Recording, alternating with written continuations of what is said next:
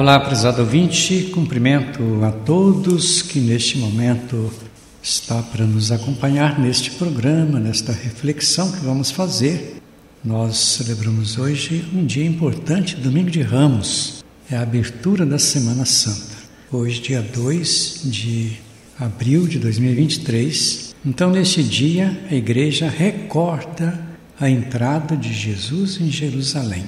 Ela realiza um gesto concreto de fé também no dia de hoje com a coleta da campanha da fraternidade. É um gesto de fé. E desde 1962 que a igreja realiza esse gesto. E na verdade, nas dioceses, muitas obras, projetos sociais são atendidos. No nosso caso, por exemplo, aqui na nossa arquidiocese, nós atendemos vários projetos porque 60% desta coleta fica na própria igreja particular. E cabe, logicamente, à comissão do Fundo de Solidariedade administrar a importância que fica na diocese para os projetos. A procissão de entrada para a missa no dia de hoje lembra a entrada de Jesus em Jerusalém. Toda Semana Santa, então, confirma o cumprimento da missão de Jesus. Nesta semana, talvez pudéssemos dizer que Jesus caminha para finalizar a sua missão. Então, a semana toda deve ser de reflexão sobre isto. A renovação da paixão deve nos motivar na prática da nossa fé. A palavra de Deus, logicamente, as cenas e as memórias devem arder os nossos corações. Que a gente participe então desta semana, deixando o nosso coração falar diante da sensibilidade por causa da palavra de Deus. Muito bem, a primeira leitura de hoje, Isaías capítulo 50, versículos do quarto ao sétimo. Jesus enfrenta bofetadas, cusparadas por causa da sua missão. Diz o profeta Isaías que Deus deu a Cristo uma língua adestrada. Suas palavras confortam as pessoas que estão abatidas. Abra os seus ouvidos. Então Jesus mostra que Deus é nosso amparo, sempre nosso amparo. Ele não deixa abater o nosso ânimo e nunca nos humilha, para dizer que Deus está sempre a nos elevar. Na segunda leitura, São Paulo aos Filipenses, capítulo 2, do 6 ao 11, Jesus humilhou-se a si mesmo e Deus o exaltou em tudo. Jesus era Deus e não se orgulhou por isto, mas esvaziou-se a si mesmo. Ele assumiu a condição de escravo igual a todos os homens tudo isto porque foi obediente, obediente ao pedido do Pai.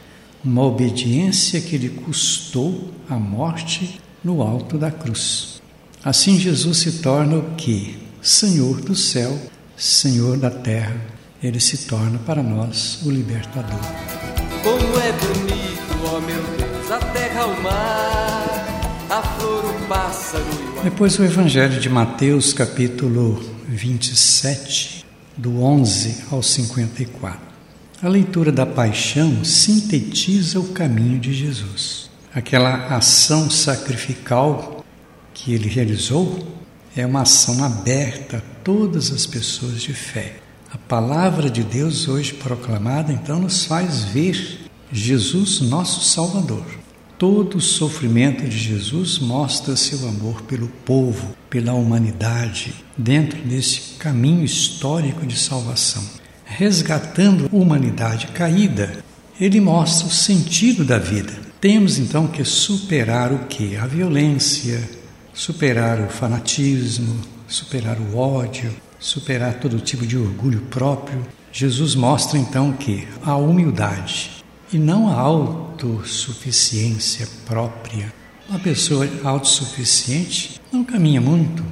A obediência ao Pai significa capacidade de disponibilidade, colocar-se a serviço. É um caminho de amor, um caminho de perdão diante do mal. Nós expressamos isto com gestos concretos. Por isso que nós fazemos aí a coleta da campanha da fraternidade, principalmente neste ano, falando sobre a fome. E a fome é uma indignidade da pessoa. Nós temos que ter consciência de sair de nós, coleta para projetos nacionais, coleta para projetos locais. Então, que a Semana Santa ela sensibilize o nosso coração para amar.